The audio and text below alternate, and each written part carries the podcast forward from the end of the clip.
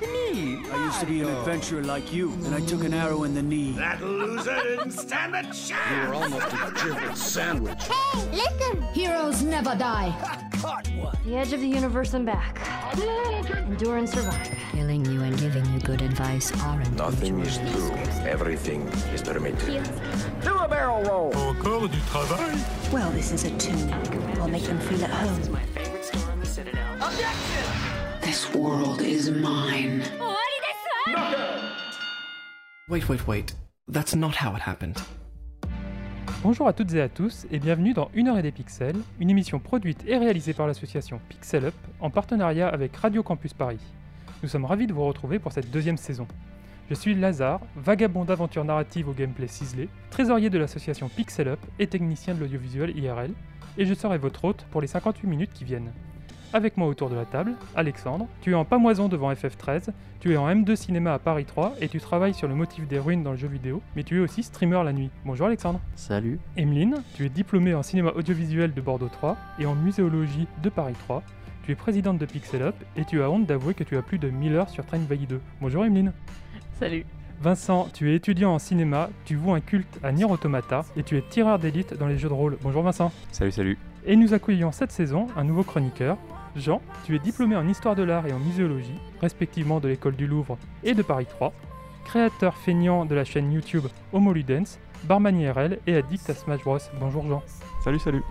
Aujourd'hui, nous avons l'immense plaisir de recevoir Thomas Versavo, créateur de l'émission Game Spectrum, disponible sur YouTube. Bonjour Thomas. Bonjour. Au programme ce mois-ci, nous revivrons des souvenirs de parties de jeux vidéo père-fils, nous retrouverons les titres de jeux de super-héros à partir d'extraits de bande-son, et nous nous aventurerons au cœur des musiques de la série Zelda, à la recherche de pistes oubliées. Mais on commence par l'actualité bien remplie de ces trois derniers mois.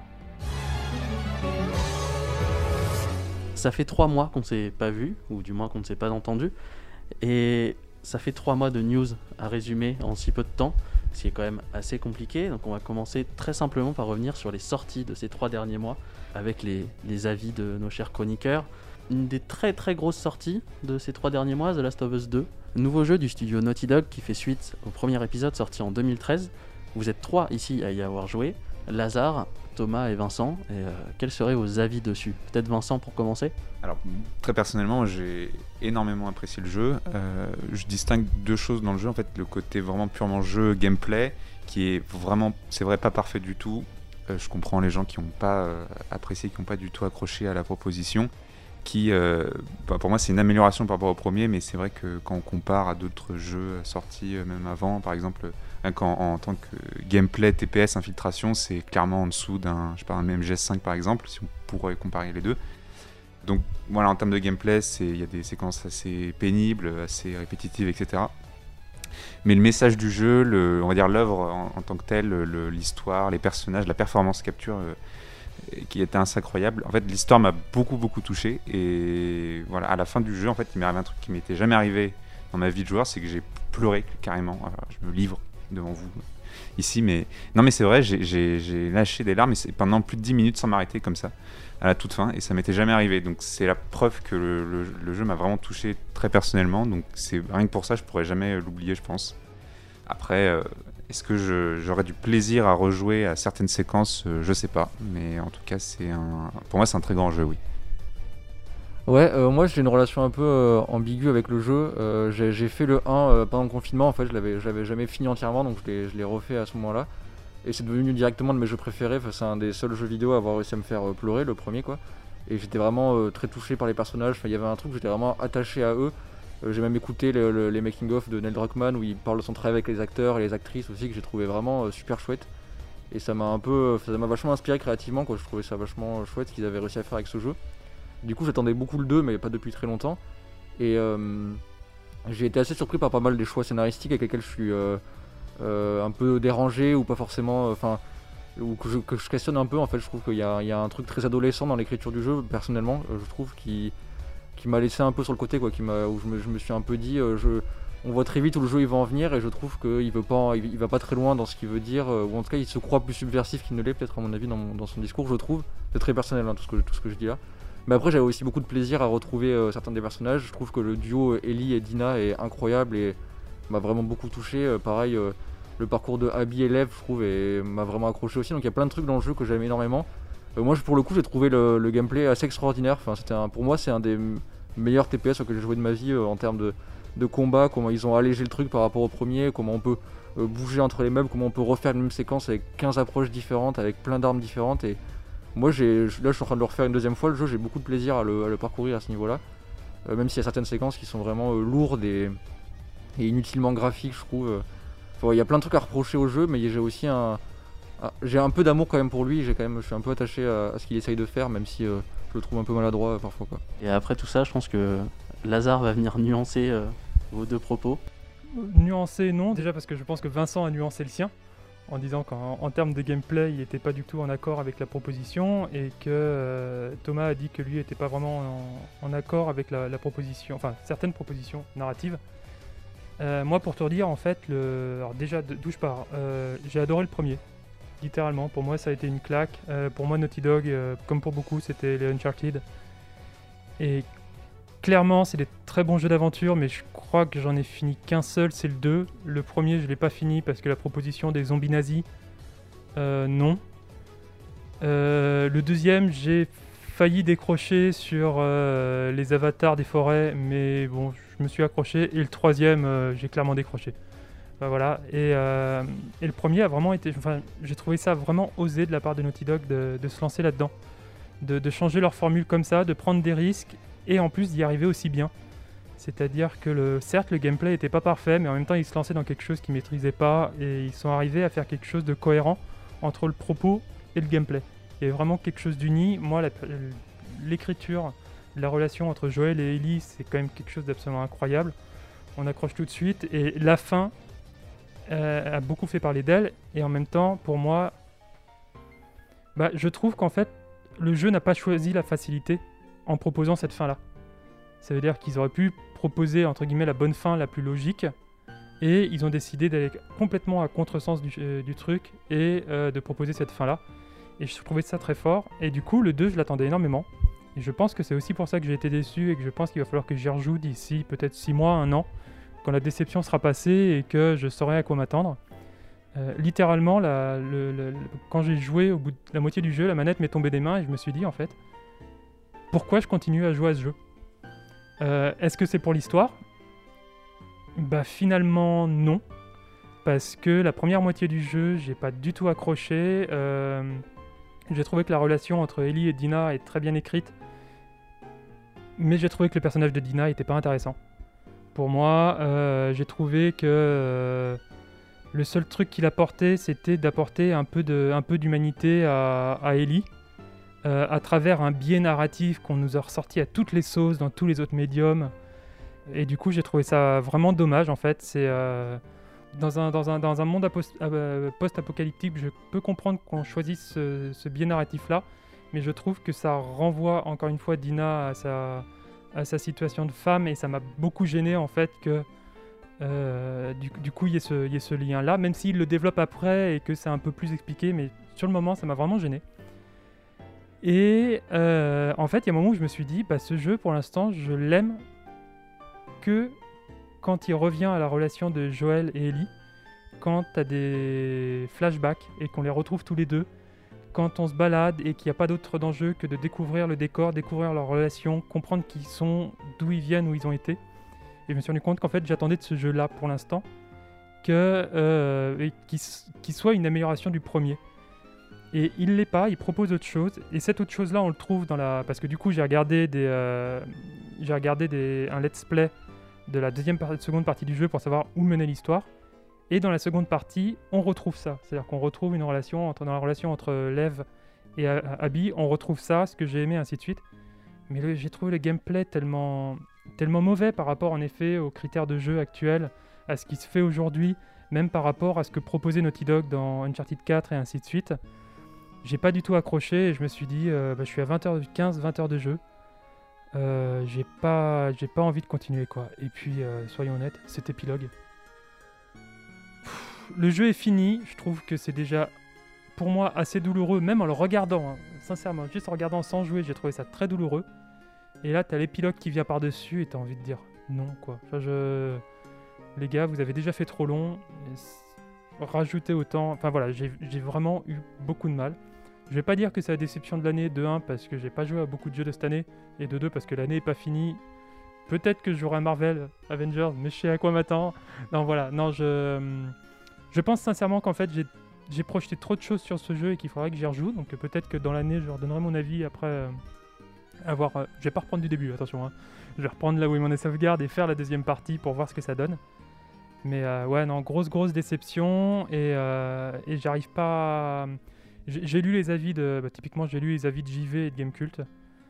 Euh, bon, Gamecult, c'est très concis et je suis d'accord avec ce qu'ils disent, mais je suis pas d'accord avec la note qu'ils ont donnée, j'aurais donné moins.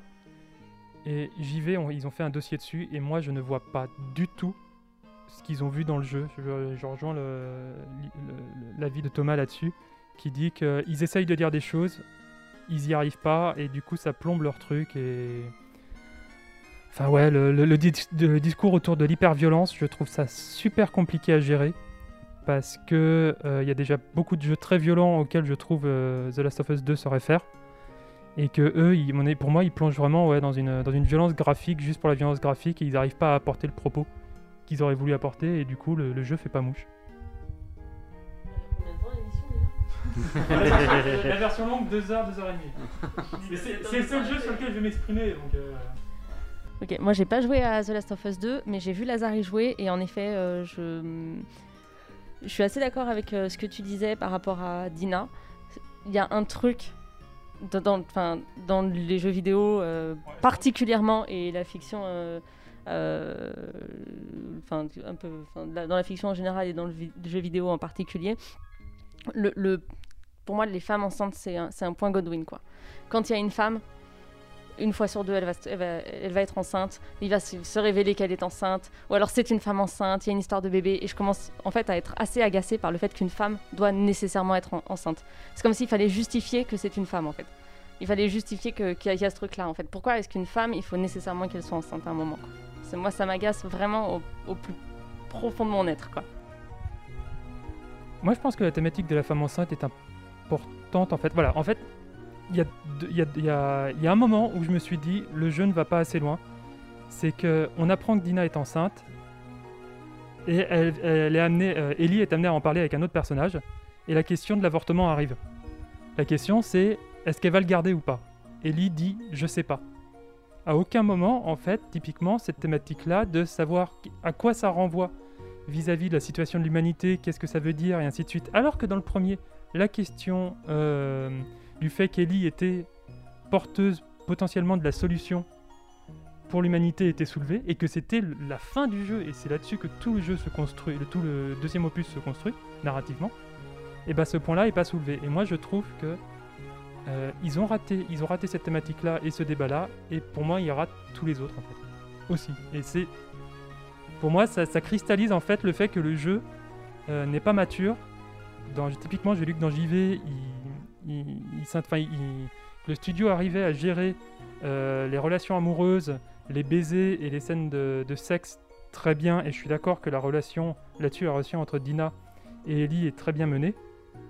Mais cette scène de sexe euh, entre Owen et Abby, à quel moment est-ce qu'on décide de la montrer comme ça en fait? Qu'est-ce que ça dit des personnages et surtout qu'est-ce que ça dit en fait du studio et des gens qu'il y a derrière? Parce que Abby est quand même montré, que, soyons clairs, Abby est une armoire à glace. La question ne se pose pas. Euh, c'est une armoire à glace, elle a un corps qui est, on va dire, très masculin dans le stéréotype de l'homme et ainsi de suite, très loin du corps féminin tel qu'il peut être montré dans le reste du jeu et ainsi de suite. Et là, cette scène de sexe montre quand même un rapport de, de domination dominé-dominant qui s'inverse par rapport à tout ce qu'on a pu voir avant par rapport à sa relation avec les autres, le fait que ce soit une femme forte, indépendante, qui ne se laisse pas marcher dessus, et ainsi de suite. Et j'ai trouvé ça. Enfin, déjà. C'est même pas maladroit en fait, c'est que je pense que. Ouais, mais elle y consent ce rapport, donc c'est pas un souci, tu vois. Enfin, je... c'est un rapport qui est consenti et c'est elle qui choisit de se mettre dans cette position-là. Bah, est-ce qu'elle le choisit vraiment en fait? Elle ne dit rien contre, mais est-ce qu'elle le choisit vraiment? Bon, en tout cas, le, le jeu ne, ne donne pas d'indice comme quoi il y aurait eu un désaccord dans le. Ah oui, non, bien ça- sûr. Il me semble complètement cons- consensuel, quoi. Mais je- la manière dont c'est montré, en fait, moi, me gêne parce que je trouve qu'on retrouve. Alors que sur le rapport homosexuel et lesbien, il y a un côté on va, on va pas en mont- on va pas le montrer ni quoi que ce soit parce que par respect et parce que c'est quelque chose qu'on maîtrise pas. Là, je trouve qu'il y a un regard très, très voyeur sur cette scène-là qui n'apporte strictement rien, alors qu'il y aurait eu d'autres moyens de l'amener beaucoup plus finement, comme ils ont montré, comme ils l'ont fait pour Dina et Ellie.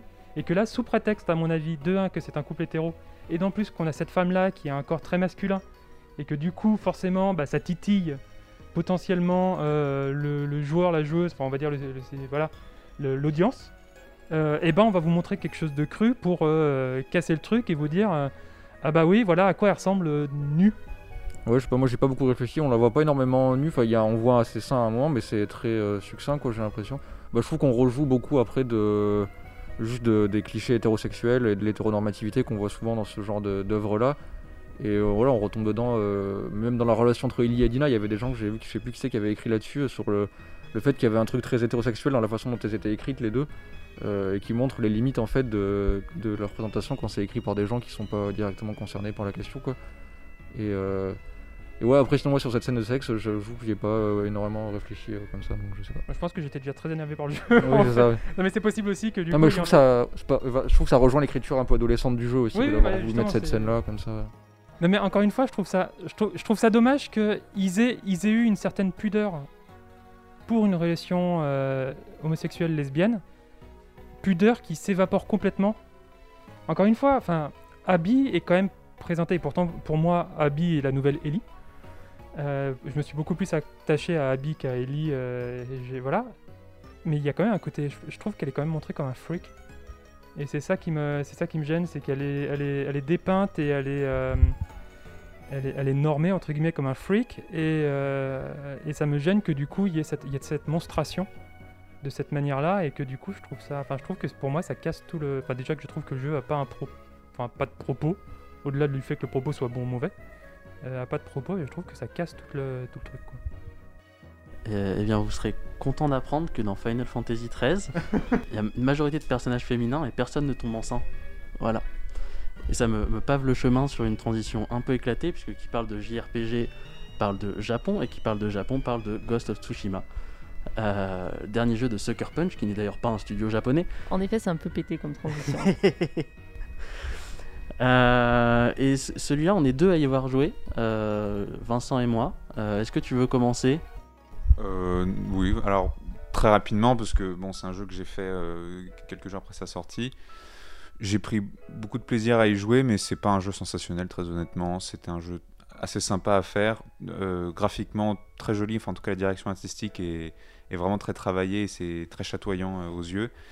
Bon, il y a beaucoup d'approximations historiques, alors que le jeu se vantait d'être très fidèle, etc., etc. En fait, pas du tout, mais bon.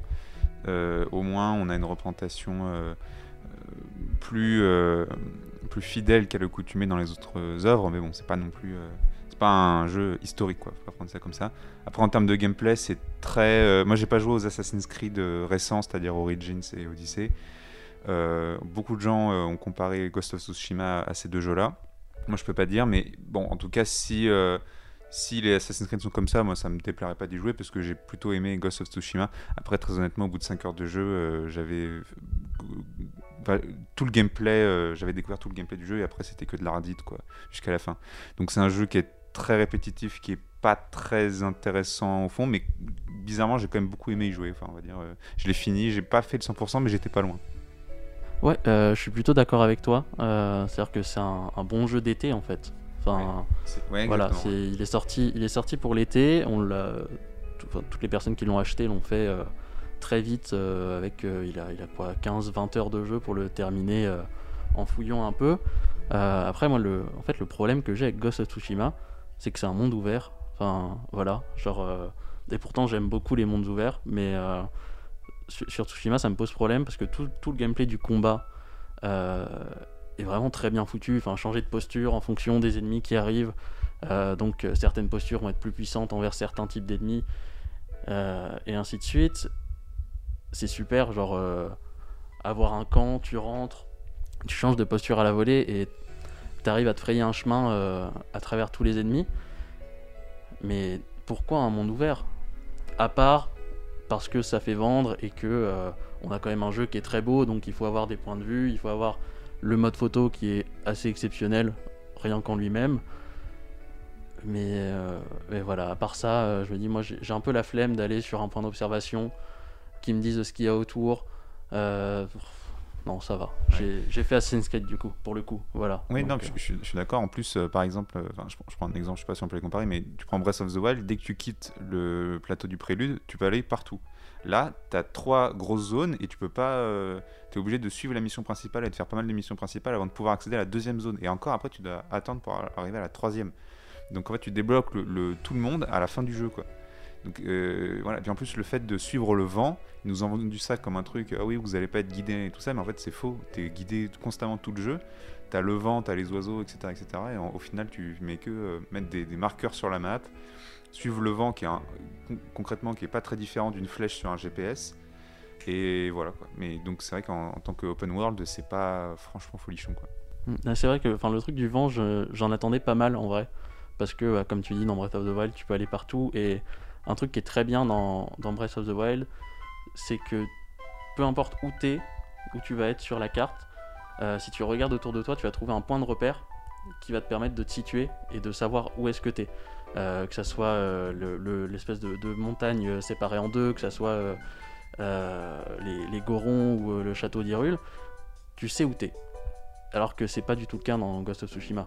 Tu es à un endroit, tu regardes autour de toi, c'est soit tout plat et tu vois pas, soit il y a des obstacles partout et tu sais pas où t'es. Et t'es toujours obligé de te référer soit à la carte, euh, soit du coup d'utiliser le vent euh, pour te guider. On va quitter un peu Sony pour la, prochaine sortie et se rapprocher de Nintendo avec euh, Paper Mario The Origami King. Et Vincent, t'es le seul ici à y avoir joué. Bah, c'est un très bon jeu, honnêtement. Il est sorti à une période vraiment parfaite parce qu'en plein milieu du mois de juillet, il n'y avait pas beaucoup de sorties, à part Ghost of Tsushima du coup, mais sinon il n'y a pas grand chose. Et euh, un super jeu de l'été, très fun, une super OST également. Euh, bon, le- les combats deviennent assez vite répétitifs et peu euh, intéressants, mais bon, les, combats de boss sont vraiment géniaux, je, trouve. Et l'humour est toujours là. Bon, après, c'est le premier Paper Mario que je fais, mais je, je connais un peu la série, comment est l'humour, etc. Puis c'est pas très différent des Mario Luigi dont j'ai fait quelques opus. en termes d'ambiance et donc ouais franchement c'est un très bon jeu très sympa pour l'été c'était vraiment super quoi. Et en parlant de jeu de l'été, il y a un peu un, jeu phénomène depuis euh, ce début août, euh, qui est Fall Guys. Euh, voilà, du coup, on est deux ici à y avoir joué, Thomas et, moi-même. Ouais, moi c'était un peu le jeu refuge un peu de cet été que j'ai jouais en écoutant des podcasts ou des trucs comme ça. J'ai fait les 40 niveaux de la saison 1, donc vraiment j'y ai beaucoup joué. et euh, bah moi déjà je suis assez client des Battle Royale en général et des jeux multi. Et là j'ai trouvé que dans celui-là il y avait un twist assez sympa. je trouve que c'est très bon enfant dans le design. En fait, ils ont permis de faire en sorte qu'il n'y ait pas de, il y ait pas de chat vocal, il n'y a pas de chat écrit. Donc finalement les interactions sont très euh, succinctes. Et, euh, et du coup c'est un jeu qui est très très amusant, très bienveillant. Le- il y a beaucoup de. Enfin, la culture qui s'est créée autour avec internet a été vachement chouette. J'ai trouvé que le, notamment le CM du jeu a réussi vraiment à faire vivre le, truc pendant l'été. C'était vraiment agréable à, observer. Et puis je trouve qu'en plus il y avait une certaine profondeur au jeu parce qu'il y a des strats qui sont développées au fur et à mesure par les joueurs euh, parce que les niveaux sont suffisamment riches pour ça et tout. Et euh, voilà, le seul problème je trouve c'est qu'on finit par se lasser assez vite parce que ça manque encore un peu de contenu. Mais euh, je, là, ils ont teasé la saison 2, j'ai vu qu'ils avaient, prévu des trucs plutôt chouettes. Donc. euh, donc moi c'est vraiment un jeu que j'ai pas mal apprécié pour l'été, il était super chouette. Ouais, bah, je suis complètement d'accord avec toi sur, tout ça. C'est vrai que le contenu, là, donc la, saison 2 arrive fin septembre. Donc quelques nouvelles épreuves, des nouveaux skins forcément. Après, moi je mettrais peut-être un petit bémol sur la version PC pour l'instant. Euh, puisque malheureusement c'est rempli de, tricheurs et, euh, et, de personnes qui à peine, euh, à peine la course commencée sont déjà à l'arrivée. Et forcément du coup tu perds un peu le fun du Battle Royale quoi, parce que si tu joues contre 60 personnes qui jouent normalement et que tu perds au milieu, bah, c'est pas grave, t'as donné tout ce que t'avais et voilà, mais, mais si t'as vraiment aucun moyen de lutter, ça devient compliqué de s'amuser sur ce type de jeu. J'ai une question par rapport à, à Fall Guys. Euh, c'est, euh, ils n'avaient pas prévu clairement leur succès. Ils partaient, ils partaient avec quelles ambitions les, les créateurs du jeu? J'ai, j'ai entendu parler de Fall Guys, mais je connais pas le. Alors ça le processus de fait, ça fait quelques mois déjà, enfin quelques mois, oui, même pendant le confinement, ça a commencé pendant le confinement, les bêtas. Donc il y avait, euh, c'était je crois deux heures de bêta par semaine ou toutes les deux semaines. Et le truc c'est que bah, il y a quand même pas mal de, de gros streamers aussi qui participaient déjà aux bêta à cette époque-là, mais euh, c'est de la bêta qu'on n'avait pas le droit de streamer ni de partager. Euh, donc forcément, euh, quand le jeu est arrivé et que ça a commencé à streamer dans tous les coins, ça a dépassé Fortnite sur Twitch. Ce qui est quand même un certain signe de succès, quoi. Voilà, aujourd'hui c'est le jeu le plus téléchargé de l'histoire du PS Plus, même du store Sony, je crois, du PlayStation Store. C'est 7 millions de ventes sur Steam, ça sur, ouais, sur Steam. Donc c'est un très gros succès, mais je pense vraiment que ils s'y attendaient, mais pas trop non plus, parce que les, premiers jours ont été infernaux. Enfin, c'était vraiment impossible de se connecter au jeu, euh, parce que les, serveurs crachaient constamment, quoi. Donc, euh, voilà. On, sait d'où ils viennent ces gars? Enfin, ces hommes et ces femmes qui sont derrière le jeu, ils ont, ils ont du passif, ils connaissent le Battle Royale, ils ont, déjà bossé dessus, c'est leur premier jeu, c'est un studio complètement indé. Je, je débarque, hein, c'est-à-dire que j'ai rien à faire dans, cette émission du coup. hein. Mais euh, vraiment, je me suis pas du tout renseigné sur la, création du jeu, donc euh, est-ce qu'ils ont déjà, ont déjà fait leurs armes euh, avant, ou ils se sont dit tiens les gars, on tient, on va faire un mix entre PUBG et Mario Party, et, ça a marché Alors, il me semble qu'ils sont anglais, si, si je me trompe pas. Désolé, je cherchais les. Donc c'est ouais, donc c'est un studio de développement anglais, euh, Mediatonic, mais euh, qui travaille avec euh, Devolver Digital. Donc euh, forcément déjà travailler avec Devolver, c'est s'assurer une certaine exposition, une certaine visibilité. Et voilà, c'est quand même un, pas trop un petit studio, ils sont 230. euh, voilà, donc ça commence à faire du monde. Et si je regarde sur leur petite fiche, euh, je vois euh, avant euh, Atoful Boyfriend, qui aussi avait fait quand même un peu de bruit à son époque, donc un, un dating sim de pigeons. J'ai une, dernière question. La saison 2 est payante? Pas du tout. Tu payes ton jeu euh, 20, 20 euros, c'est ça, sur Steam Ah en tout cas. Euh, ça doit être le même prix sur le PS Store. Euh, il faut pas que tu repayes pour euh, la saison 2, non.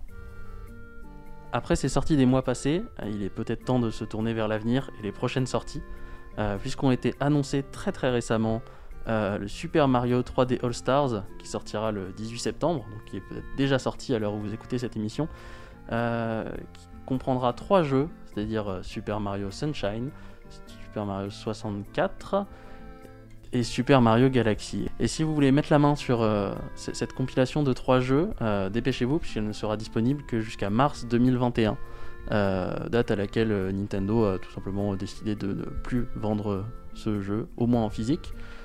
Pourquoi? On ne sait pas exactement. Mais ça sera comme ça. On imagine que les trois jeux seront quand même disponibles en démat sur l'eShop. Sur l'eShop non plus, il sera plus disponible fin mars. Mais c'est n'importe quoi. C'est Nintendo, je, je sais pas. On, s'attend à tu sais, des consoles qui vont être vendues super cher parce qu'il y a le jeu dessus. euh, Un syndrome pity. un petit syndrome pity, ouais. Bah, achetez les jeux maintenant alors.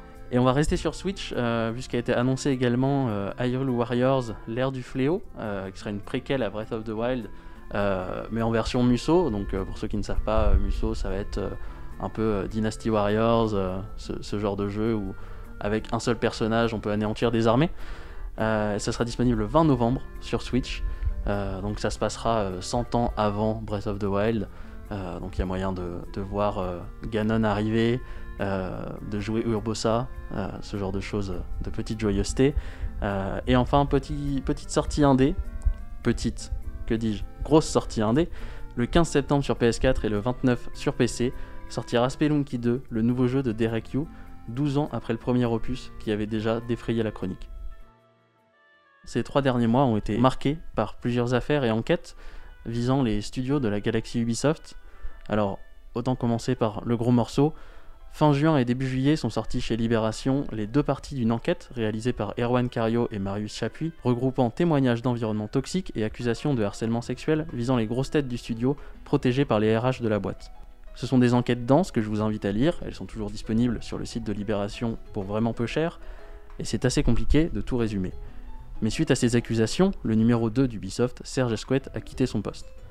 Il était notamment responsable de l'édito chez Ubisoft, et par exemple du fait que Cassandra ne soit pas l'unique protagoniste d'Assassin's Creed Odyssey, parce que c'est bien connu, une femme, ça ne fait pas vendre.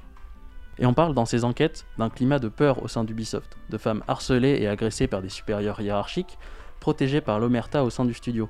Suite à tout ça, Ubisoft a pris la parole via Yves Guillemot, cofondateur et PDG. Notamment il y a quelques jours, juste avant le deuxième épisode de l'événement en ligne d'Ubisoft, l'Ubi Forward, où le bon Yves nous dit faire tout ce qui est dans son pouvoir pour que Ubisoft soit un lieu sécurisant pour toutes et tous. Et à ça, je dirais bien I believe.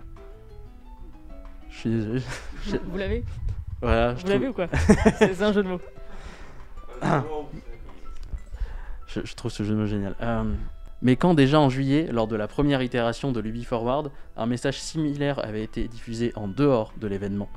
Pas de temps pour le montage, qu'ils nous ont dit. Et il faut croire que les monteurs chez Ubisoft, ils sont là qu'une semaine sur deux, puisque le message vidéo d'Yves Guillemot n'a pas été diffusé pendant le dernier Ubi Forward et sera peut-être ajouté au montage de la VOD. J'avoue que je ne comprends personnellement pas à quoi joue Ubisoft face à ces accusations. Et ce n'est d'ailleurs pas la seule polémique qui a entouré Ubisoft cet été. L'annonce en vidéo du nouveau jeu mobile Tom Clancy's Elite Squad en a fait trembler plus d'un. Un jeu où une organisation appelée Umbra manipule la population pour créer des révoltes à un niveau mondial.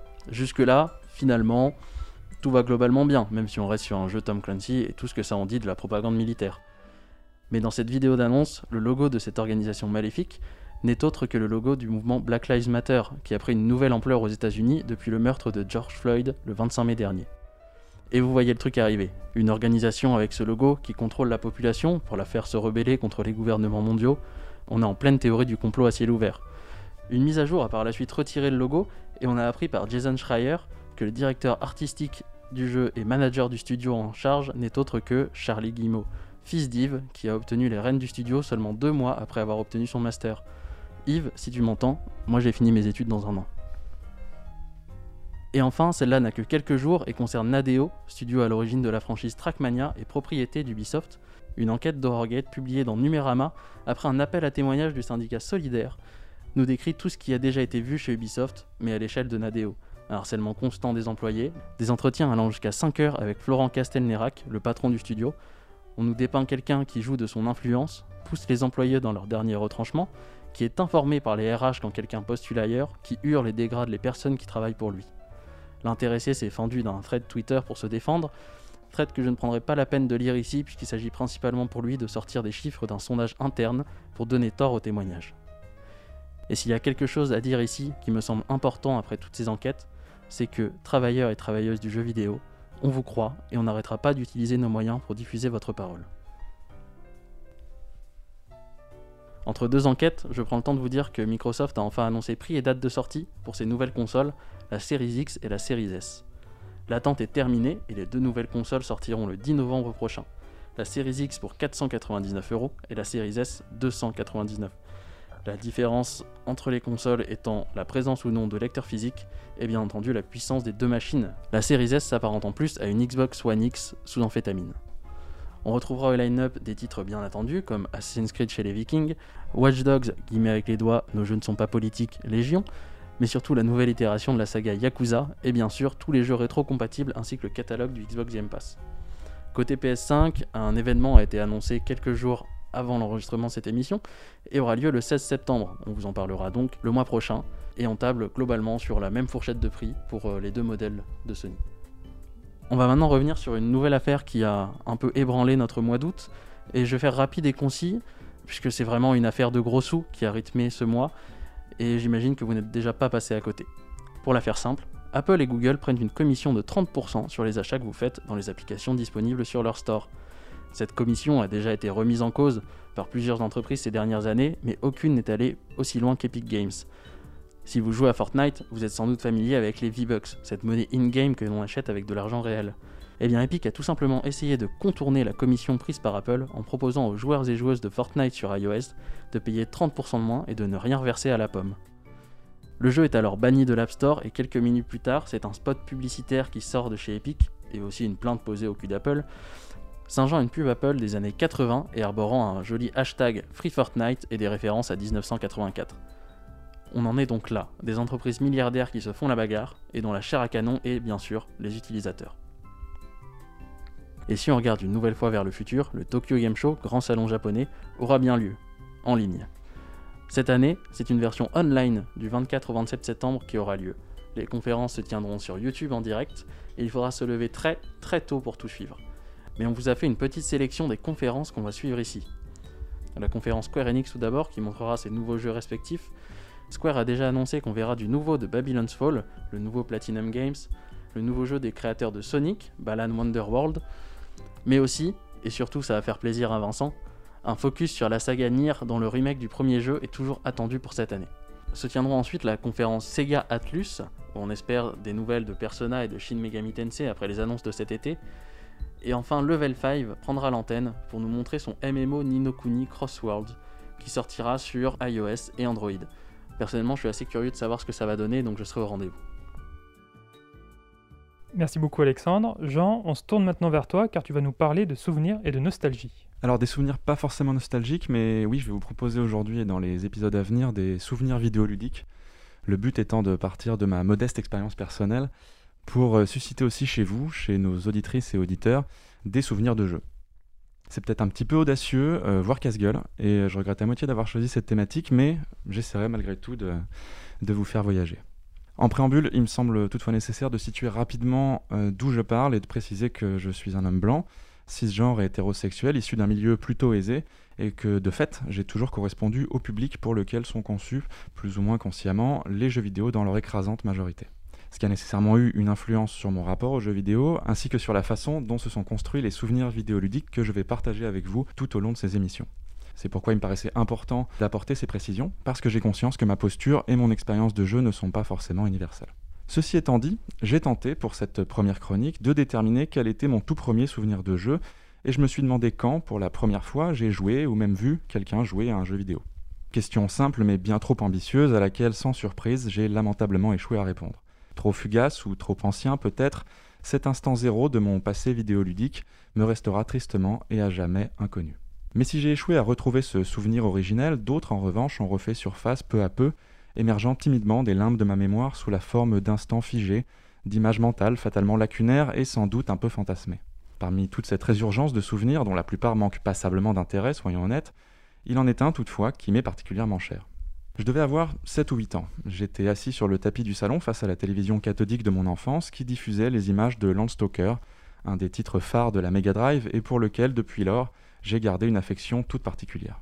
A priori, me direz-vous, la scène n'a rien d'exceptionnel, sauf que, détail essentiel, ce n'était pas moi qui avais la manette entre les mains à ce moment-là, mais mon père, assis à même le sol, lui aussi, juste à côté de moi. Cet épisode est important à mes yeux, car aussi loin que je me souvienne, c'est la première fois que nous avons partagé un moment de jeu vidéo, lui et moi, et par la suite, j'ai rapidement pris l'habitude de le regarder jouer. Si après avoir terminé Landstalker, il se lança dans Tomb Raider, premier du nom, puis dans The Darkening, un jeu de combat spatial aussi formidable que confidentiel, mon père était surtout féru de jeux d'aventure de type point and click, qu'il appréciait pour leur écriture et leurs énigmes, mais également, disait-il, parce qu'il n'avait à tirer sur personne et que personne ne lui tirait dessus. Il avait d'ailleurs pour habitude de répéter cet aphorisme qui semblait sonner comme un credo, je cite, Un jeu où on meurt, ça me gonfle. Fin de citation. Se coupant ainsi résolument de 90% de la production vidéoludique, il enchaîna Myst et sa suite Riven, Zork, Grand Inquisitor, un ou deux épisodes de Gabriel Knight, l'adaptation de Blade Runner et celle d'X-Files, Phantasmagoria, La Mer Zone et bien d'autres. Des jeux que d'aucuns qualifieraient aujourd'hui de datés, mais qui sont pour moi synonymes d'aventure et d'émerveillement, et qui font écho à d'agréables moments de complicité avec mon père. Durant les premiers temps, redoutant de causer le moindre trouble susceptible de déclencher la vindicte paternelle, je fis le choix d'adopter une posture d'observateur discret. Je m'installais un peu en retrait, et tout en essayant de comprendre ce que racontaient ces jeux, dont les intrigues et les dialogues se révélaient souvent obscurs pour l'enfant que j'étais, je restais attentif aux moindres faits et gestes de mon père, dont la patience et le sens de la déduction m'impressionnaient beaucoup. Je ressentais une sorte de bien-être, proche de la sérénité, à me tenir là, à ses côtés, perché sur ma chaise, silencieux, sans doute plus heureux de partager un instant avec lui que de regarder une partie de jeu vidéo. Puis, d'abord ponctuellement et ensuite de plus en plus fréquemment, je me risquais à poser des questions ou à faire des suggestions, m'extirpant ainsi de ma condition de simple spectateur pour me positionner petit à petit en tant que partenaire. Je n'avais alors d'autre but que de parvenir à résoudre une énigme ou à trouver la clé d'un puzzle, exploit qui me valait d'être gratifié d'un regard admiratif, accompagné d'un laconique mais sincère Bravo mon grand, qui suscitait immédiatement chez moi une fierté débordante, comme seul peut l'éprouver un enfant lorsqu'il est félicité par ses parents. Ayant à présent quasiment atteint l'âge qu'avait mon père le jour où j'ai découvert Landstalker à ses côtés, je repense avec nostalgie à ces sessions de jeu dont nous gardons tous les deux de jolis souvenirs, et quelques répliques absurdes tirées de Grim Fandango ou des aventures de Tex Murphy. J'ai eu beaucoup de chance de vivre tous ces moments avec lui.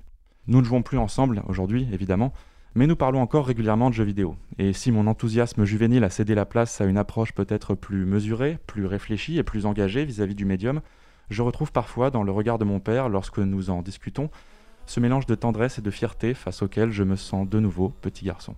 Merci Jean pour cette euh, première chronique. Mais je t'en prie, avec plaisir. Et pour notre première pause musicale, nous vous proposons Golden Ridge, issu de la BO de Céleste, composée par Lena Rain.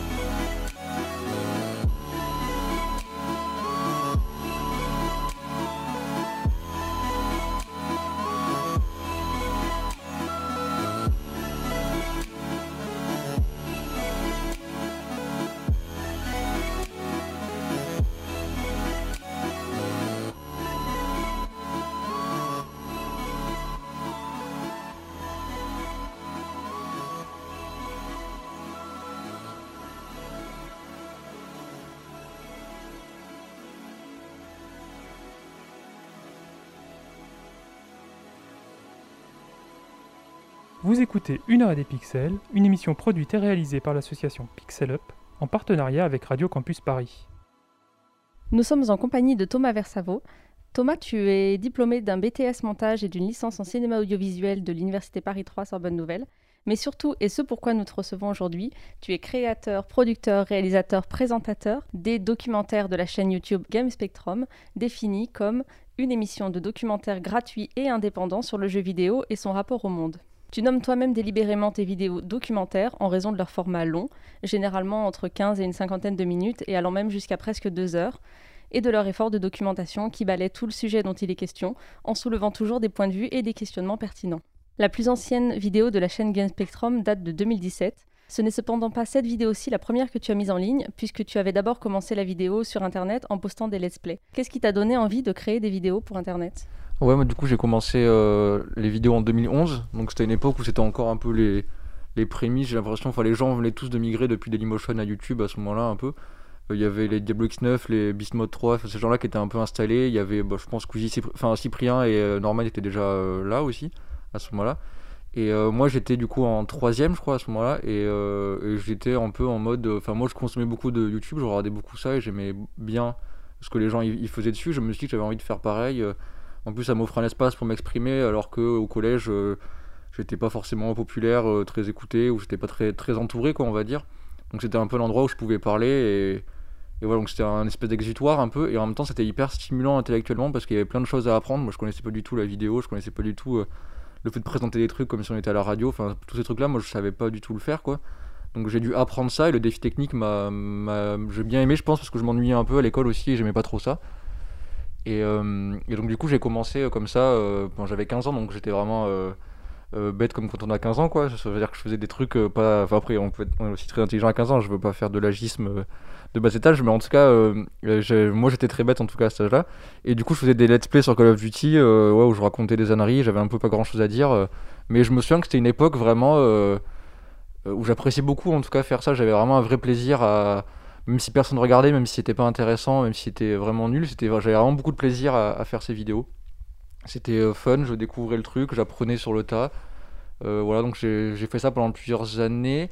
Je crois que c'est au bout de deux ans que je sais plus que j'ai commencé à faire des, euh, vidéos tests, un peu des critiques et tout. Euh, à l'époque, j'étais rédacteur sur, sur un site qui s'appelait Xbox Passion. J'écrivais comme ça en amateur un peu dessus. et du coup, j'ai commencé à faire des vidéos tests pour eux. Et après, je suis allé vers la critique et de plus en, des trucs de plus en plus écrits jusqu'à aujourd'hui. Quoi. Et euh, du coup, aujourd'hui, comment est-ce que tu choisis les sujets de tes documentaires? Euh, ça tombe un peu comme ça, c'est un peu par, euh, par curiosité et ça dépend de chaque sujet, mais c'est un peu. Enfin, moi, je m'intéresse beaucoup à l'actualité politique, à la sociologie, enfin aux sciences humaines en général. Je, je lis beaucoup là-dessus, donc euh, en fait, quand il y a quelque chose qui me m'attire, on va dire un sujet où je me dis ah, ça pourrait être intéressant de parler de ça, par exemple, euh, je vais faire des recherches dessus jusqu'à voir si j'arrive à trouver. Euh, moi, toujours au début, je commence par euh, trouver un, peu un titre et une miniature. C'est un peu ma façon de me dire, euh, je trouve l'angle comme ça et je trouve ce qui fait que ça va intéresser les gens. Et on est un peu obligé de penser comme ça sur YouTube, j'ai l'impression aussi. Et, donc du coup, souvent c'est comme ça que je, commence. Et une fois que je me dis, ok, j'ai un, bon titre par exemple, je me dis, bon, bah, du coup, c'est ça ma problématique et c'est ça que je vais explorer dans le, dans le docu. Et, voilà, enfin, par exemple, mon documentaire sur les conditions de travail dans le jeu vidéo, c'était parce qu'il y avait à Paris 3, il y avait Alexis, Blanchet qui organisait une conférence avec les gens du STJV et les, deux journalistes qui avaient écrit dans Canard PC sur, euh, sur David Cage et sur euh, Quantic Dream. Et du coup, j'étais allé les voir, euh, c'était pendant que c'était occupé Paris 3 à cette époque-là. Et du coup, été allé euh, par curiosité quoi, pour voir ce qu'ils allaient dire. Et du coup, moi, j'ai appris plein de trucs ce jour-là. Et je me suis dit, mais en fait, il y a, moyen de, faire un docu là-dessus, d'aller chercher les gens du STJV et de, de les écouter et tout. Et du coup, à chaque fois, je pars avec une idée un peu préconçue du sujet où je me dis, ok, je vais dire ça, ça, ça, ça. Et en interviewant les gens et en lisant beaucoup, ben, en fait, euh, j'apprends beaucoup. En fait, c'est un travail qui rend très humble, je trouve, parce qu'on se rend compte qu'on pense savoir beaucoup de choses. Et une fois qu'on se lance dans le travail de recherche, euh, en fait, on savait pas grand-chose, on avait beaucoup de, préjugés et tout, et on apprend beaucoup. Et euh, du coup, voilà, c'est comme ça, en gros, que je trouve euh, mes sujets. T'adoptes, justement, tu, l'as un peu évoqué, t'adoptes un ton ouvertement militant dans tes documentaires, dont les titres seuls sont souvent évocateurs. Est-ce que ta conscientisation politique est venue des jeux vidéo et des discours autour du jeu vidéo, ou euh, s'est-elle construite en parallèle de ton activité de joueur? Euh, je dirais que c'est un peu les deux parce que euh, de- depuis, je sais pas, je, sais que dès le collège, en tout cas, j'étais un peu énervé contre l'autorité. Je la remettais facilement en question, on va dire. Et, et ouais, j'étais un peu celui qui répondait aux profs dans la classe. tout en étant aussi celui qui avait les bonnes notes, donc c'était un peu un, rapport un peu, un peu bizarre, mais en tout cas, il y avait toujours ce truc de. euh, euh, j'ai- jamais été vraiment à l'aise avec comment le, monde y fonctionnait, j'ai jamais, été- jamais vraiment réussi à trouver ma place dedans, j'ai l'impression. Et du coup, de ce malaise est née ma curiosité, on va dire, euh, politique.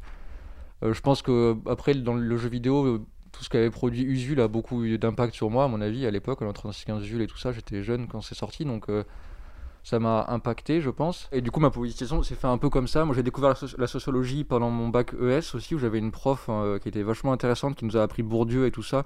Et moi, ça a été vraiment la, la révélation. La sociologie, je trouve que ça a un pouvoir explicatif sur le monde, et notamment sur mon vécu du monde, qui a été assez euh, incroyable pour moi. Et du coup, je...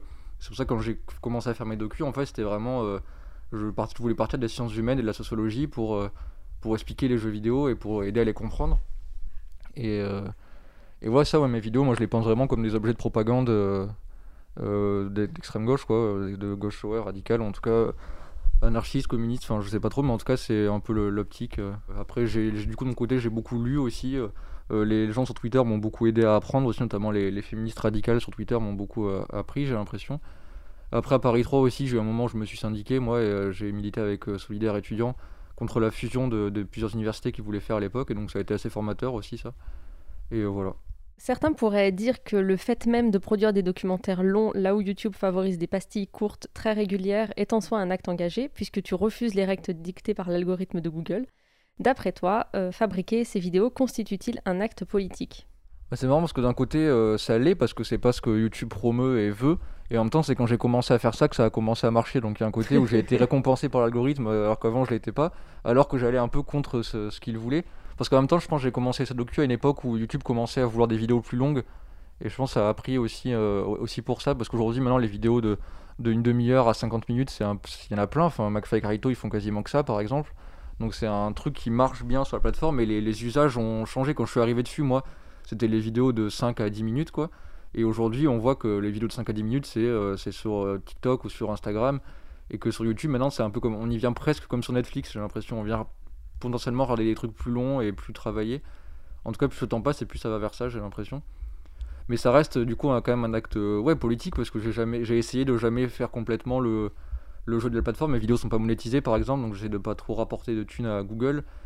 En tout cas, j'essaie toujours de penser contre ce que la plateforme veut te pousser à, à faire euh, et de ne pas jouer le jeu, mais c'est pas toujours évident de, de faire ça parce que ça va avec une, une forme de précarité financière. C'est c'est une plateforme quand même qui est en termes de mental est assez dure, je trouve. euh, c'est dur de vivre dessus parce que moi c'est mon métier à temps plein et c'est c'est lourd quoi, je trouve. C'est une plateforme qui est designée vraiment pour rendre ses créateurs assez malheureux, je trouve. Donc du coup, c'est pas toujours simple euh, de faire des trucs dessus quoi. Quand on veut en tout cas avoir un quand on veut politiser en tout cas sa pratique, je trouve. En parlant d'aller à l'encontre de, de ce que veut ou de ce que met en avant la, la plateforme, t'as- je, je, si je me souviens bien, c'est ton dernier documentaire qui était en, qui était en format 4 tiers. J'ai ma petite idée là-dessus, je me suis dit que c'était parce que tu montrais aussi beaucoup d'images euh, et d'archives et de documentaires, etc., qui étaient eux-mêmes en 4 tiers et du coup tu voulais peut-être directement correspondre à ce format d'origine. Ou alors est-ce que c'était vraiment aussi là aussi un acte militant, ou en tout cas voilà, pourquoi, pourquoi ce format? Non, bah, j'ai la réponse d'étudiant en école de cinéma et la réponse euh, personnelle sur cette question-là, mais la, réponse d'étudiant de cinéma serait de dire euh, euh, j'ai envie de faire du 4 tiers parce que ça représente un peu l'enfermement dans les normes de genre, euh, machin et tout dont je voulais parler. Euh, après, la, la réponse pour moi, surtout que c'est un format que j'adore, que je trouve ça très beau et que je trouve pour filmer des gens, c'est plus, euh, c'est mieux en fait pour filmer les- des corps que, que du 16 neuvième où ça laisse beaucoup d'espace libre sur les côtés qui est pas toujours très facile à combler quoi. Donc c'était un peu un trip euh, perso comme ça. euh. Finalement, c'est ma vidéo la plus vue, donc ça n'a pas particulièrement impacté, j'ai l'impression. euh. Pour voir le 4 tiers, c'est un moi je trouve ça joli quoi.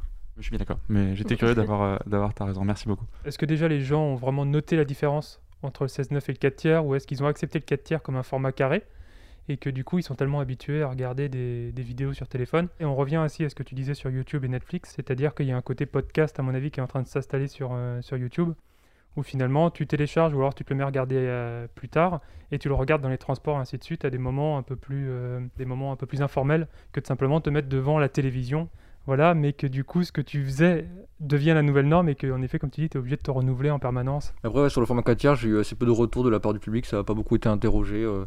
Il y a des gens qui se demandaient si c'était pour euh, aller encore plus dans le délire régressif euh, d'un point de vue esthétique, parce que je, faisais beaucoup de la VHS aussi comme filtre et tout.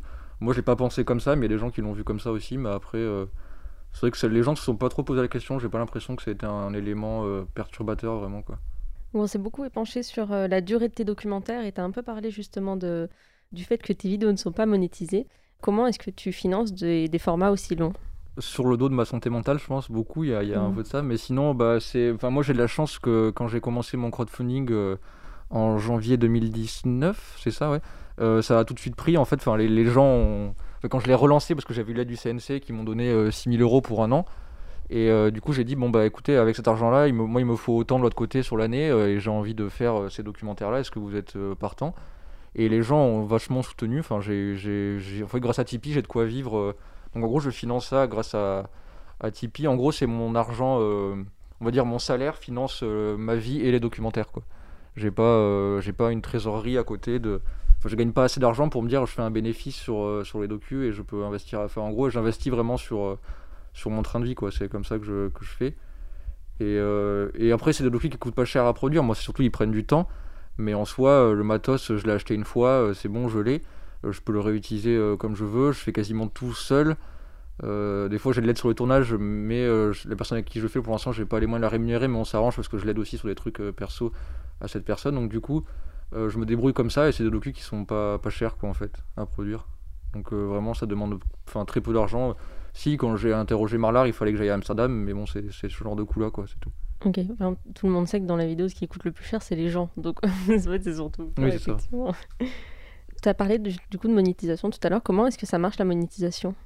Tu, tu, tu sais nous en dire plus ou pas? Euh, oui, bah, la- enfin, moi je l'ai pas activé sur mes vidéos, mais en gros, c'est quand tu l'actives, tu as des pubs qui passent sur la vidéo. Tu peux choisir le nombre de pubs, leur fréquence, euh, quel type de pub passe.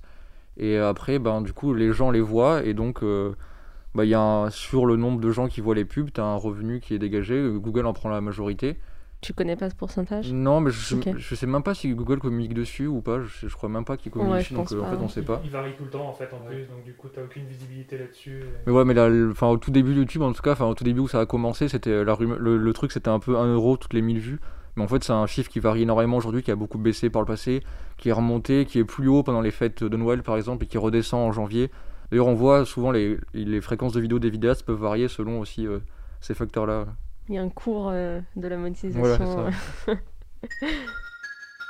Nous retrouvons Thomas et Emeline après le thème de Sarah, composé par Yasunori Mitsuda pour le jeu Chrono Trigger.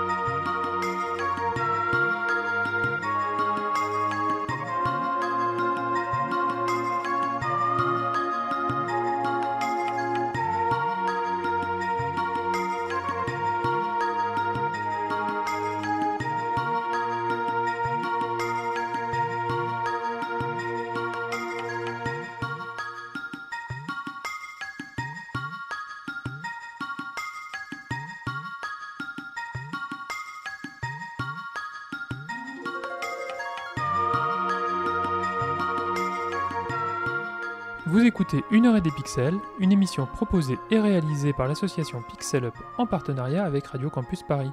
Nous sommes toujours en compagnie de Thomas Versavo, créateur de l'émission Game Spectrum sur YouTube. Donc, euh, sous tes documentaires, la section commentaires est toujours très bienveillante, même celle du film dédié à la masculinité hégémonique toxique, alors que c'est un sujet extrêmement sensible, voire tabou.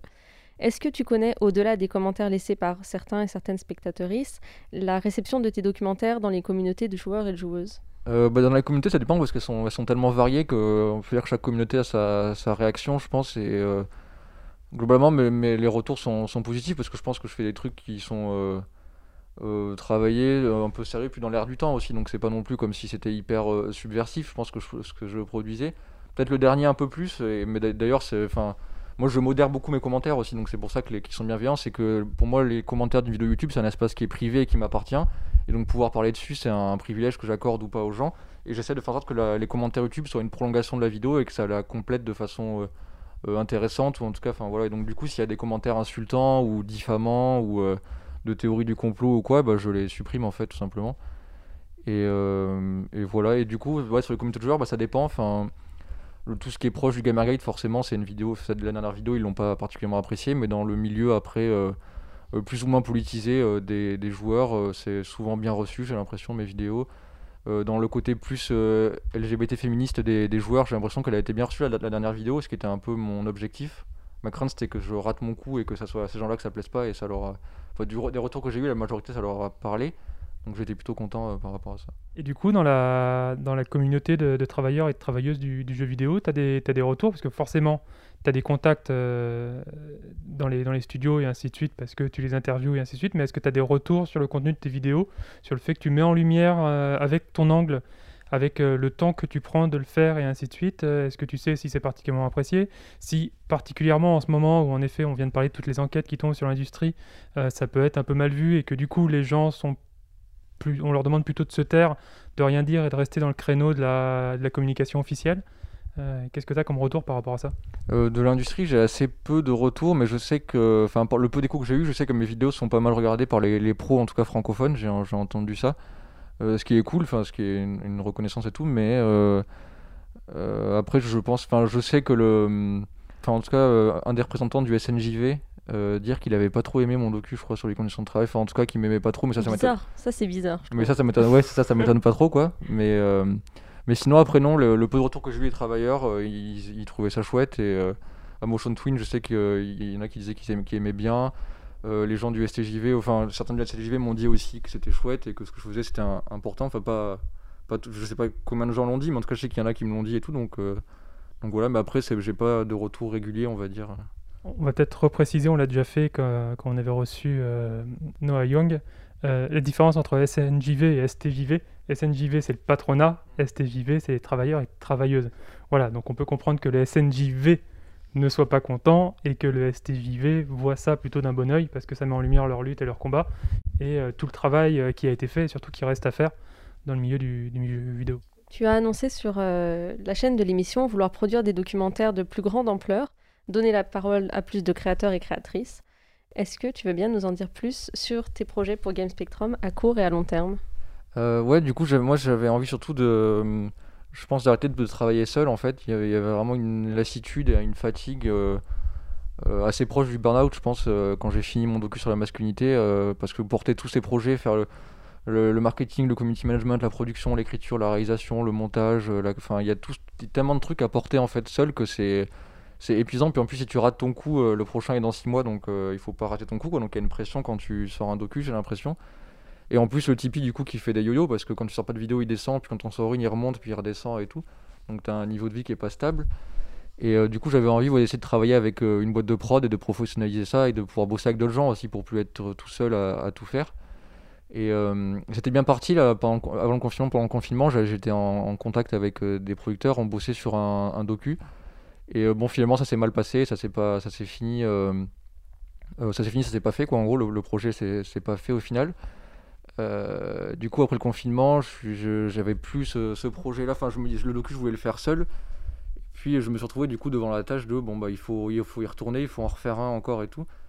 Et, et je j'ai juste pas pu en fait. Enfin, il y a un truc où ça m'a, je me, enfin, j'ai pas, enfin, j'ai pas réussi à reprendre, on va dire, dessus parce que j'étais trop fatigué, je crois, et parce que c'était encore un sujet encore plus gros que le précédent, encore, et, et du coup, il y avait, il y avait vraiment une fatigue et une lassitude, et donc euh, pour l'instant, je suis en, grosse, en gros questionnement, on va dire, sur euh, où je vais euh, dans la suite des choses, parce que je sais pas trop où est-ce que je veux amener l'émission.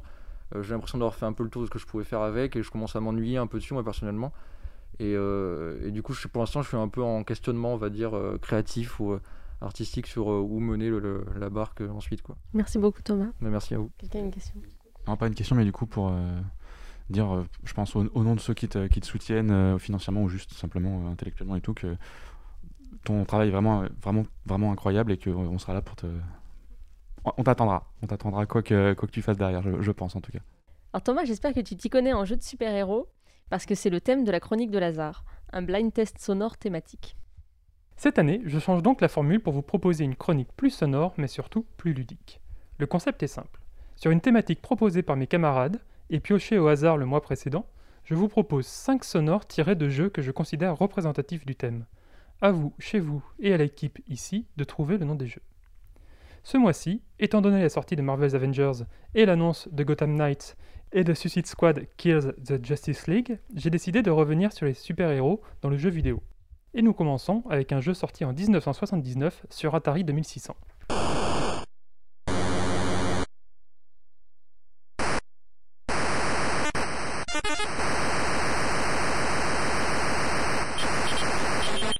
Superman. c'est un bon. C'est une déduction parce que le film venait de sortir euh, un an avant. Donc, euh. Bah, c'est une, euh, c'est une très bonne déduction.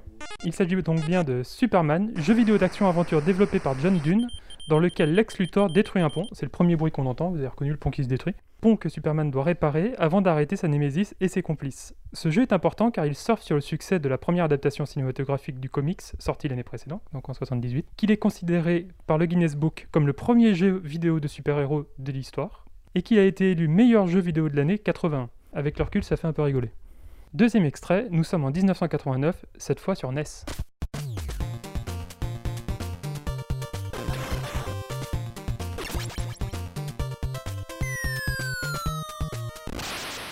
Premier indice. Les héros sont quatre frères et nous pouvons alterner entre eux pendant la partie. J'ai hésité. C'est Vin- c'est Vincent en premier. C'est Vincent. Les Tortues Ninja. Très bien. Je voulais dire ça et aller au bluff quand l'extrait a commencé et euh, je me suis dit non, tu vas avoir l'air d'un con et euh, voilà. C'est en effet un extrait de Teenage Mutant Ninja Turtles, diablement difficile, pour ne pas dire quasi insurmontable, sur lequel je me suis cassé les dents gamin lorsque je posais mes mains dessus en pleine Tortumania.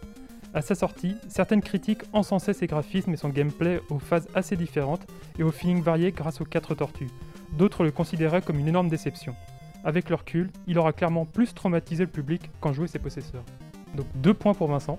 Est-ce qu'il y a des combos genre euh, Au bout d'un moment, ça multiplie. Ah bah si tu fais les 5 à la fois, ouais, ça, ça multiplie. Troisième extrait, qui nous propulse en 2003 sur GameCube.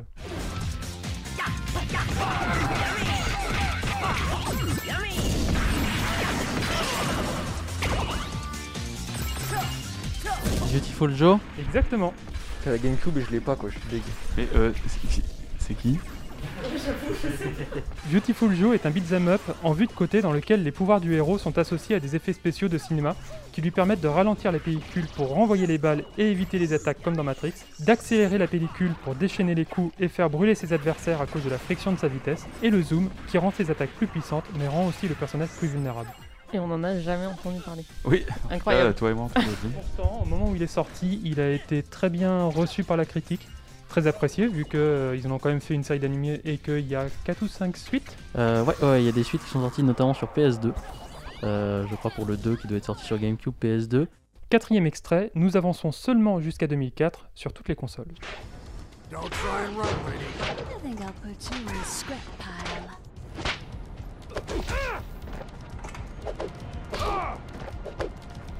Catwoman. Exactement. à croire que Vincent a fait la liste Wikipédia des jeux de super-héros en ayant la thématique. En effet, Catwoman est probablement l'un des pires jeux de super-héros de l'histoire. Non seulement il s'appuie sur un film qui touche le fond de la nullité, mais en plus il n'apporte rien, ou presque, en termes vidéoludiques. Ce jeu est vide. Pour vous prouver le niveau, la cinématique d'ouverture n'a quasiment aucune ambiance sonore, si ce n'est le bruit du cuir de la tenue de l'héroïne. Je vous déconseille donc fortement d'y jouer, sauf si vous souhaitez le disséquer pour l'étudier, et encore. Donc 3 points pour Vincent, 1 point pour Alexandre. Je, je chercherai plus tard dans l'année euh, comment récompenser les points, je me laisse un peu de marge. Dernier jeu sorti en 2010 sur toutes les plateformes.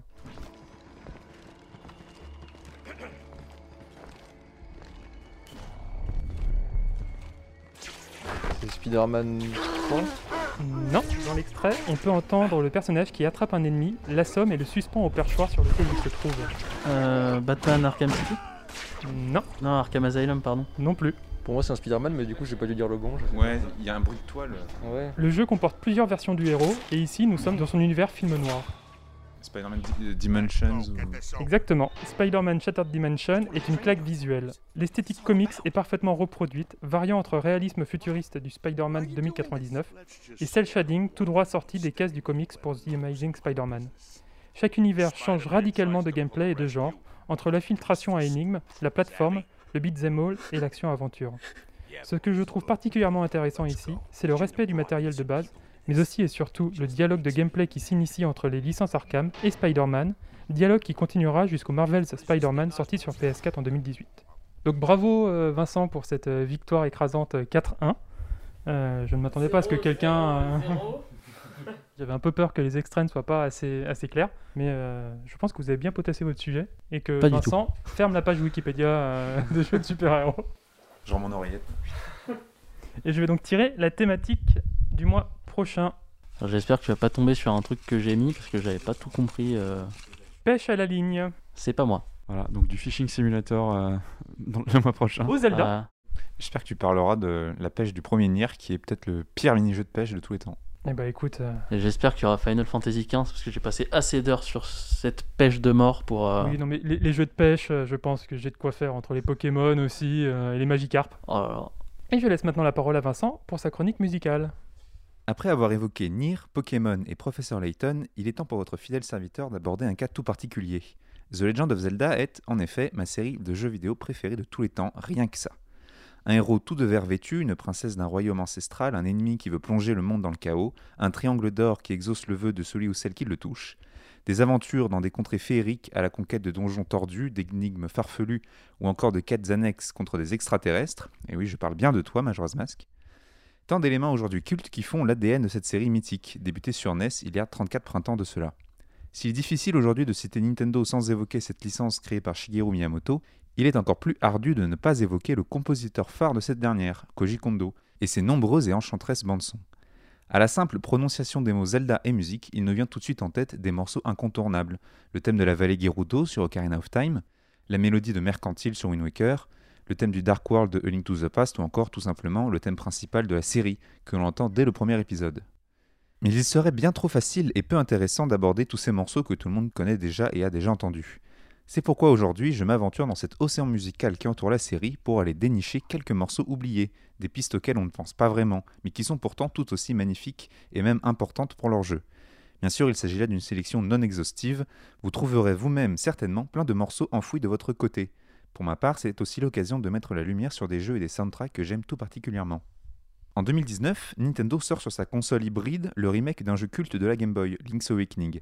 Si la balade du poisson rêve ou le plateau tartare sont des morceaux qui nous viennent tout de suite en tête lorsqu'on évoque ce jeu, et c'est compréhensible tant ils sont marquants et excellents, il y en a un que l'on a tendance à oublier, c'est le thème du sixième donjon, le Temple du Masque.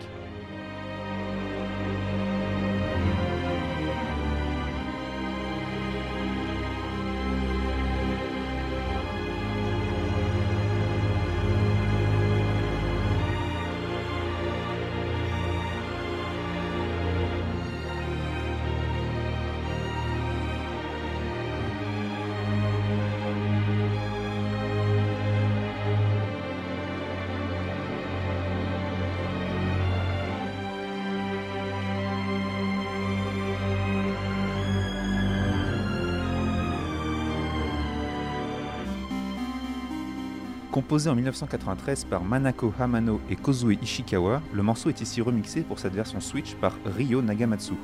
Alors que le scénario du jeu se dévoile petit à petit et qu'un twist vient chambouler le joueur, ce dernier s'engouffre dans ce sixième donjon, accompagné par cette musique qui dénote complètement avec l'ambiance générale du jeu. À la fois sérieuse et mystérieuse, cette composition fait prendre conscience au joueur que la fin est proche et que cette petite aventure sympathique est terminée. Il faut maintenant se frotter au mal qui ronge l'île. L'excellente idée selon moi de Nagamatsu est d'avoir utilisé à la fois des sonorités très modernes mais aussi les sons chiptunes originaux de la Game Boy. Ce mélange dénote mais accentue encore plus cette étrangeté et cette atmosphère à la fois onirique, austère et inquiétante.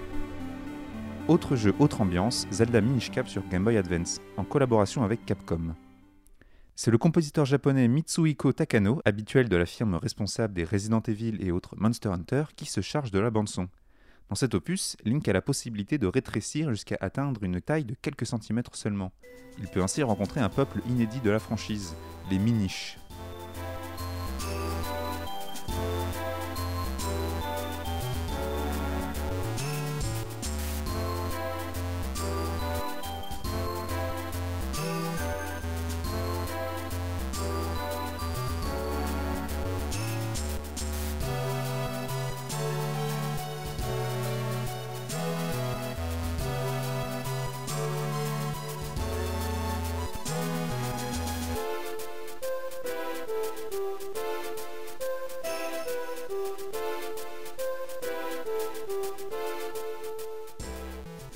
Est joué lorsque Link arrive dans ce village miniche en pleine forêt de Tyrolia. C'est la première fois que le héros et le joueur sont confrontés à ces petits êtres dont la langue diffère de la nôtre d'ailleurs. Les notes joyeuses et apaisantes de ce morceau plongent tout de suite le joueur dans une atmosphère douce, apaisante et fantasmagorique. La musique parle d'elle-même. Les miniches sont des petits êtres de la forêt, tout à fait pacifiques et inoffensifs, et leur imaginaire est très lié à la magie, comme le rappelle l'utilisation des carillons. Malgré les limitations techniques de la GBA, notamment concernant le rendu sonore, Takano s'est surpassé et a pondu ce qui est pour moi une OST très sous-estimée dans l'histoire de la série, à l'image de ce morceau, enfantin et rêveur mais malheureusement un peu oublié. Dernier morceau de cette chronique et nous restons sur les consoles portables afin d'évoquer le mal-aimé, le vilain petit canard si je puis dire. Sorti en décembre 2009, Spirit Tracks est la suite directe de Phantom Hourglass, sorti deux ans plus tôt, et se déroule 100 ans après les événements de Wind Waker. Le joueur incarne un descendant du Link de ce dernier qui s'est reconverti en conducteur de train sur Nintendo DS. Le jeu a connu une histoire assez triste. Mal aimé et même boudé par les joueurs, il est aujourd'hui considéré comme un des pires de la saga, ou comme un des meilleurs selon certains lurons. Et sa bande-son, composée par Toru Minegishi, Manaka Tominaga, Asuka Ota et Koji Kondo, fut elle aussi totalement mise de côté, alors qu'il s'agit selon moi d'une véritable pépite qui regorge de morceaux magnifiques. Le plus célèbre est sans aucun doute celui de l'Overworld que l'on peut entendre lorsqu'on conduit le train dans les plaines. Mais j'ai décidé d'évoquer un morceau particulier. Il s'agit du thème des escaliers de la Tour des Esprits. En effet, celui-ci est évolutif.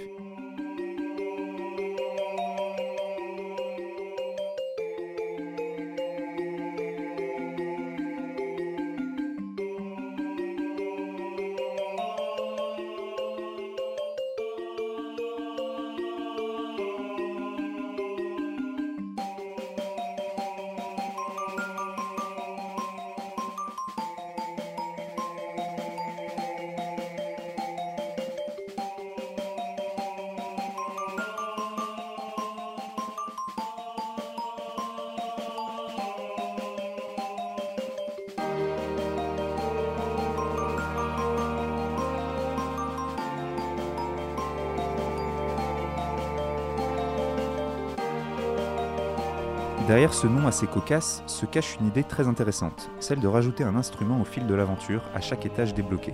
Au début du jeu, le joueur n'entendra qu'un seul instrument. Alors que Link reviendra plusieurs fois pour explorer les nouveaux étages débloqués, il entendra des chœurs, les percussions, puis les instruments avant, le tout formant une mélodie magnifique qui donne envie aux joueurs d'aller toujours plus haut, aussi bien au sens propre que métaphoriquement.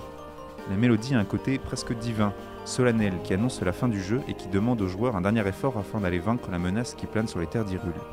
La douceur qui émane de la mélodie se veut rassurante avant un combat dantesque au sommet de cette tour. La licence Zelda aura marqué bon nombre de joueurs depuis ses débuts en 1986 et jusqu'à aujourd'hui encore, que ce soit par ses aventures épiques ou par ses mélodies devenues légendaires. Certains morceaux tombés dans l'oubli font eux aussi partie de cette légende et il serait dommage de ne plus les mentionner. J'espère vous avoir donné envie de vous replonger dans ces opus mythiques afin d'y déceler pourquoi pas ce morceau caché, oublié, qui vous fera frissonner petite incise que concernant la musique de Zelda, que personnellement je connais très très peu, puisque j'ai fait très très peu d'opus de, de, la licence.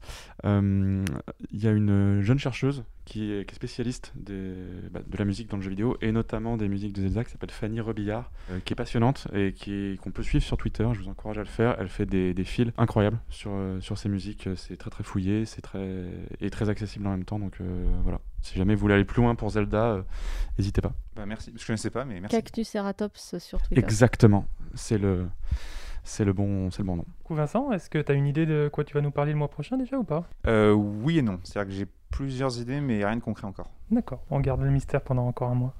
Vous avez écouté Une heure et des pixels, une émission produite et réalisée par Pixel Up en partenariat avec Radio Campus Paris. Nous remercions à nouveau Thomas Versavo d'être venu et de s'être prêté au jeu de l'entretien. Bah, merci à vous pour l'invitation, c'était un plaisir. Et nous remercions aussi notre réalisateur Alexandre Vicard. Nous vous donnons rendez-vous le 25 octobre pour notre prochaine émission où nous recevrons Léa Talbot, narrative designer chez Ubisoft. D'ici là, prenez soin de vous, portez-vous bien et je vous laisse sur Suicide Mission, composé par Jack Wall pour le jeu Mass Effect 2.